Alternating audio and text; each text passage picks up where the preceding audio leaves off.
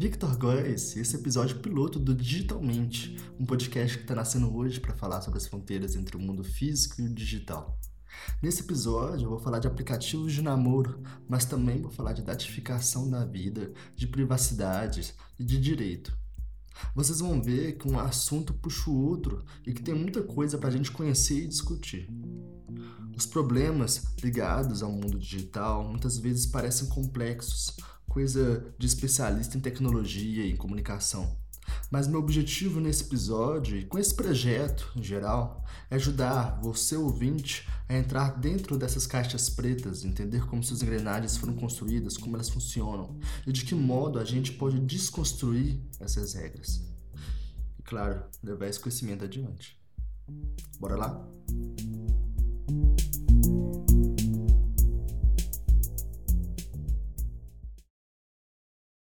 Quem tem microcomputador já pode se utilizar do correio eletrônico, um programa que já existe há quatro anos e é bem pouco conhecido. Através dele você pode trocar informações, ter acesso à correspondência, aos classificados, fazer negócios e até arrumar um bom caso de amor. Caso de amor, caso de amor, caso de amor.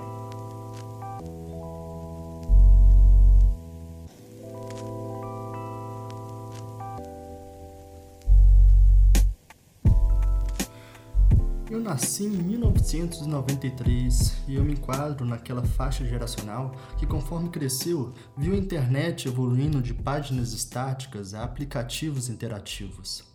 A geração a qual eu faço parte foi a entusiasta e os primeiros adeptos das redes sociais. Ao mesmo tempo que eles se tornavam populares entre os adolescentes, surgiram também os primeiros sites de relacionamento online.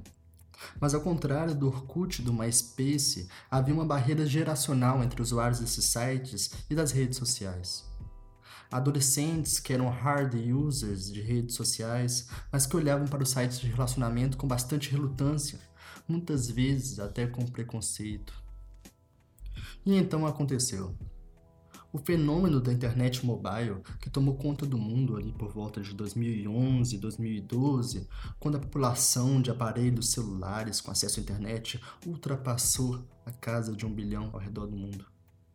E nestes smartphones, uma série de recursos: acesso à internet, câmera, GPS, milhares de aplicativos que realizavam funções as mais variadas. Logo, a fusão de redes sociais e sites de relacionamento deu origem aos aplicativos de encontro que tanto usamos hoje. Estes aplicativos ainda se beneficiaram do que é chamado de gamification, estratégias que usam os conceitos de interface e experiência de usuário que fazem com que nós, usuários desses aplicativos, voltemos a usá-los sempre que possível. Tenham claro que hoje em dia Todo pedaço de software voltado para o mercado consumidor de massa busca viciar seu usuário. E é aí que mora o primeiro problema. Como utilizar um serviço de forma saudável se ele foi concebido, na sua essência, para seu uso constante e ininterrupto? O segundo problema é ainda maior. É um problema que reside no que chamamos de indústria de dados. Se a indústria do petróleo e o do mercado financeiro representavam a economia capitalista na modernidade, no século XX, a economia contemporânea, a economia do século XXI, reside no comércio e no controle de dados pessoais. Os dados que entregamos de bom grado a esses aplicativos de relacionamento podem parecer um pequeno preço a se pagar pela possibilidade real de encontrar o amor mas o que realmente eles estão fazendo com nossas informações. A forma como os nossos dados são coletados, analisados, negociados ou reutilizados pode ser mais complicada do que você imagina. Descobri que alguém que eu bloqueei no OkCupid ainda era capaz de olhar para meu perfil. Alemanha, mulher, 37 anos, heterossexual. Conheço pessoas em um espaço público e nunca dou meu endereço pessoal no primeiro encontro. Brasil, masculino, 31 anos, gay.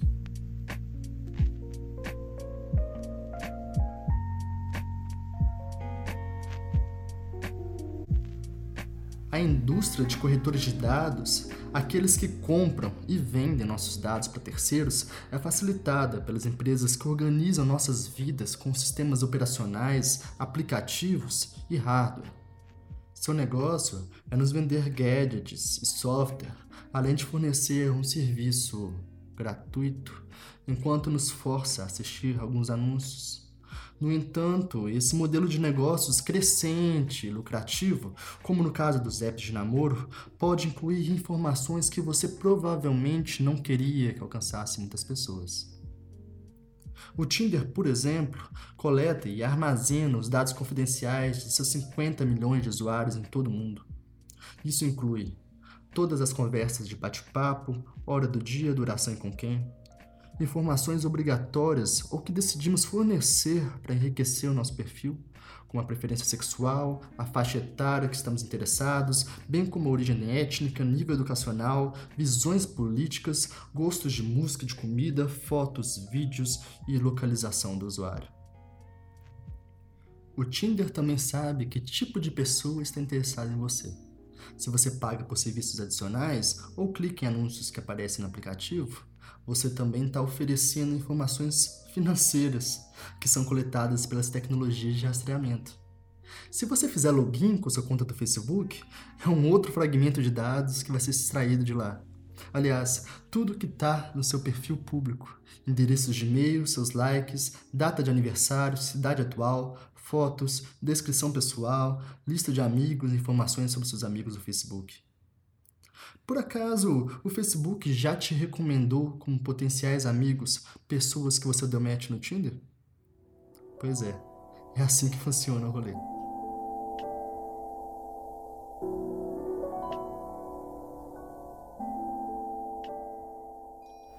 Algumas pessoas que eu nem sequer dei curtir na foto me adicionaram no LinkedIn ou no Facebook. Argentina, mulher, 37 anos, heterossexual. Todas as informações que você fornece a aplicativos de namoro são compartilhadas com o Match Group ANC, empresa controladora do OkCupid, Match24, Par Perfeito, Tinder e mais uma dúzia de aplicativos.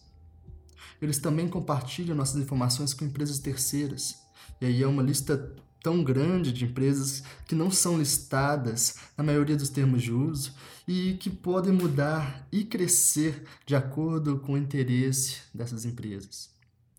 Por último, nossas informações também são compartilhadas com as corretoras de dados. Os dados são retidos nos servidores da empresa por meses, ou, no caso do Tinder, abre aspas, desde que sejam necessários para fins comerciais legítimos.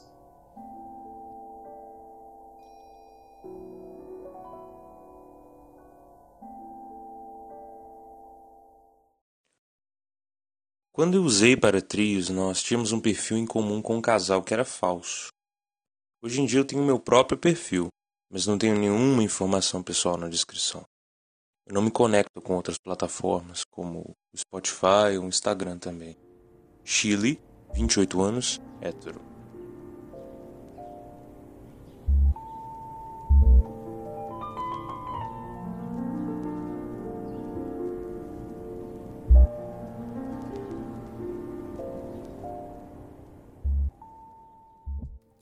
Em outubro de 2011, uma investigação conduzida por Jonathan Mayer, um candidato a PhD em Ciência da Computação na Universidade de Stanford, revelou que a OkCupid estava vendendo informações dos usuários sobre abuso de drogas e de álcool. Após as alegações, a empresa disse que eles deixaram de fazê-lo. Agora pense no Grindr, um aplicativo de encontros gay com 3,3 milhões de usuários, que também inclui pessoas trans, bissexuais e queer. As informações solicitadas, o que você entrega voluntariamente para construir seu perfil, incluem status de HIV ou data do último teste, escolhas sexuais desprotegidas e preferências sexuais, imagem pessoal, nome de exibição, status de relacionamento, etnia, idade ou data de nascimento, dados de geolocalização, E aí eu faço um parênteses porque esse recurso foi desativado para proteger os usuários em alguns países extremamente homofóbicos, como a Rússia. Mas outros aplicativos como Tinder ou Happn ainda usam e podem colocar em risco a comunidade LGBTQI. Eu tenho me assustado com Happn, mesmo quando eu fiz o meu melhor para esconder a minha identidade para os outros. Especialmente porque há muito mais informações online que você pode encontrar sobre mim se você souber meu sobrenome ou como eu me pareço. Tento não revelar meu sobrenome ou fotos para que os usuários não encontrem textos que eu possa ter escrito que revelem minhas opiniões sobre determinadas questões. No entanto, uma vez, apesar de estar muito consciente de não revelar nenhuma informação extra, um cara conseguiu descobrir meu nome, onde eu trabalhava e as conferências em que eu falei, apenas pesquisando palavras-chave do meu primeiro nome da faculdade. Acontece que sou a única pessoa com esse nome que se formou naquela faculdade. Líbano, mulher, 34 anos, hétero.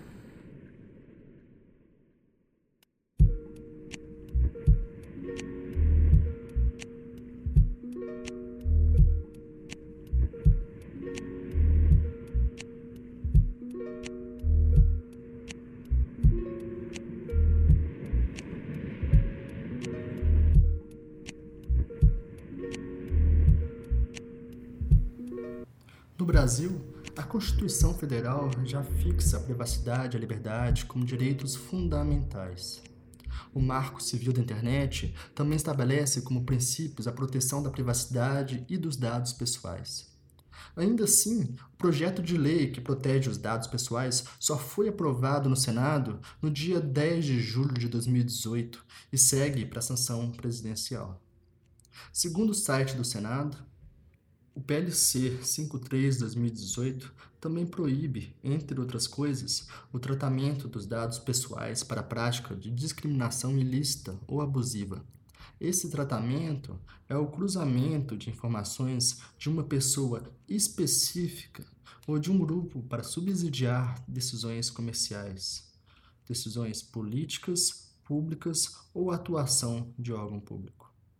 O texto aprovado pelo Senado ainda prevê a criação de um órgão regulador, a Autoridade Nacional de Proteção de Dados, a NPD, vinculada ao Ministério da Justiça. É, eu, eu não forneço os detalhes da minha conta de mídia social para encontros casuais e eu não forneço meu número, então o único contato é por meio do aplicativo mesmo. Se eu me sentir desconfortável, basta eu bloquear eles no aplicativo e eles não vão conseguir mais ter acesso comigo. Itália, sexo masculino, 23 anos, gay. O Tinder faz todas as solicitações criptografadas por HTTPS, um protocolo de transferência de hipertexto seguro, exceto para veicular imagens. E isso significa que alguém que monitora o tráfego da rede pode ver as fotos de todos os perfis do Tinder que alguém está visualizando na rede ou até mesmo introduzir fotos falsas no feed do usuário. O aplicativo Grindr se comunica com 13 nomes de host de publicidade diferentes, alguns dos quais são solicitações HTTP não criptografadas, que incluem informações de usuários como coordenadas de GPS e tipo de telefone.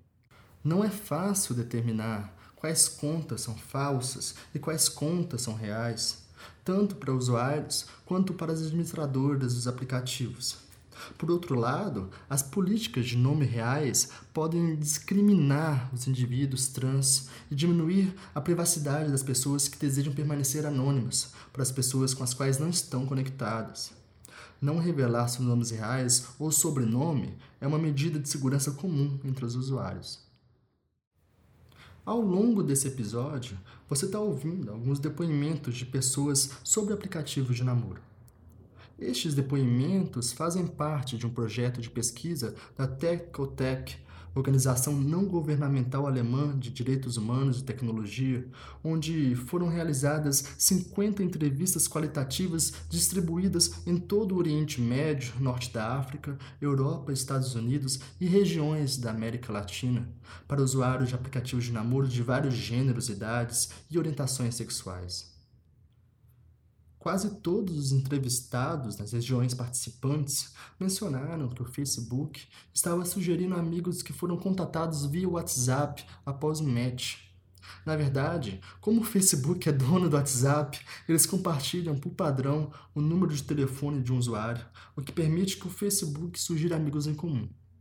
Frequentemente, o Facebook ainda estava sugerindo pessoas que nem sequer foram correspondidas nos aplicativos. Os riscos e experiências ruins que alguém pode encontrar no ambiente de aplicativos de namoro estão diretamente conectados ao que acontece no mundo offline. Sextortion, stalking, vingança, extorsão, estupro e outros crimes sexuais são problemas onde os direitos das mulheres e outros na comunidade LGBT não estão garantidos.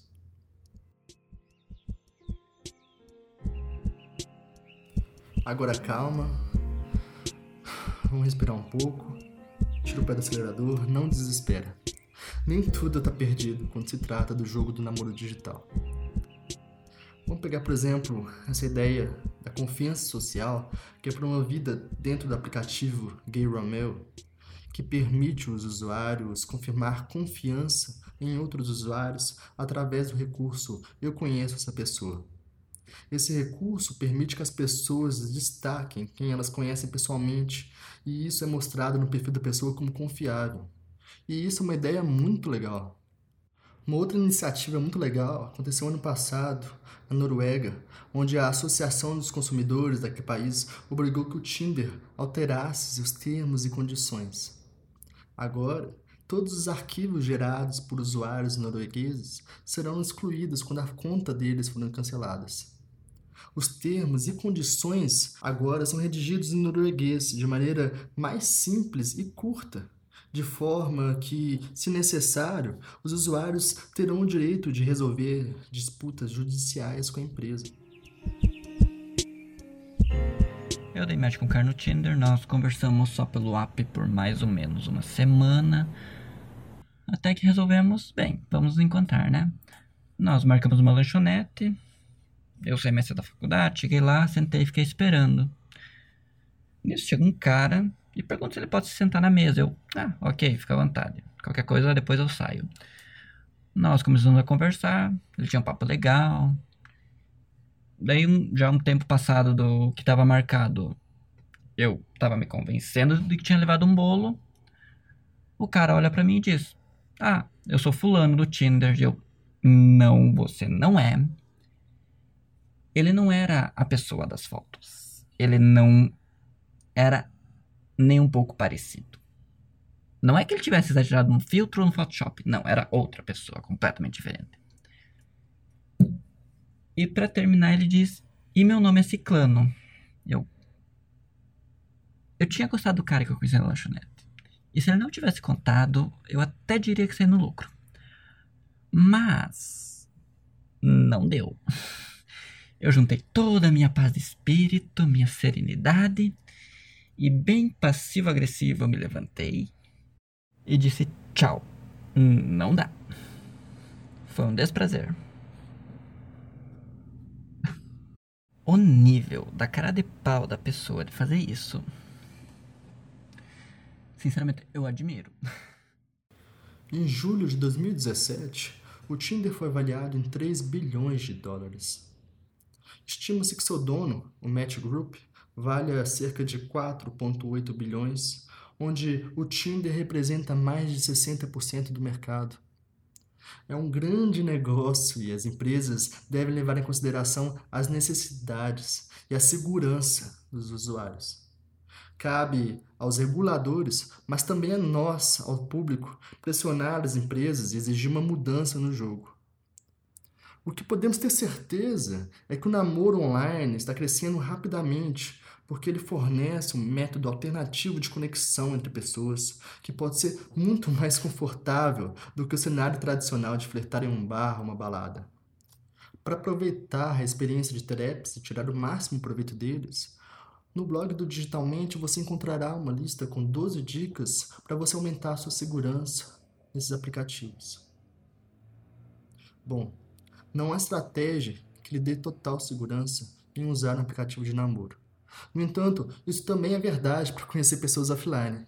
Então, se você quer julgar de forma segura, você não precisa abandonar completamente o jogo, do namoro digital no caso.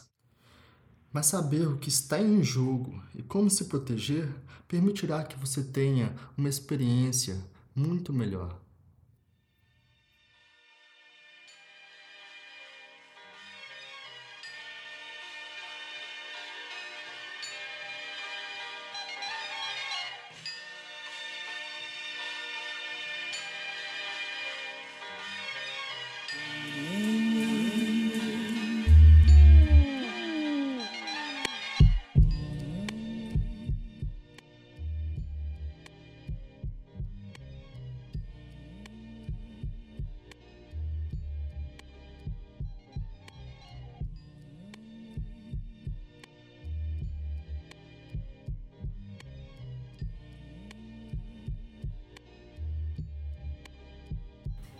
O Digitalmente é um projeto multimídia de narrativas sobre a fronteira entre o físico e o digital. Muita coisa vai aparecer aqui ainda, de ficção especulativa à política, passando por hackativismo ou literatura. Você pode nos encontrar no Medium, no YouTube, no Facebook e no Instagram, procurando por Digitalmente ou canal Digitalmente. Os links estão embaixo na publicação. Você pode me encontrar no Twitter procurando por arroba VictorGoesP. Victor com C, Góes com I. Aí você me segue para a gente trocar uma ideia mais próxima, ok? Para participar, sugerir pautas ou textos, manda uma mensagem direta no Twitter, ou e-mail, ou Facebook, o que for. Eu prometo que o próximo episódio vai ser um tema mais leve, tá bom? Comenta o que você achou do episódio e o que a gente pode melhorar. Esse projeto existe para vocês. Muito obrigado por vocês que ouviram até o final e até o próximo episódio.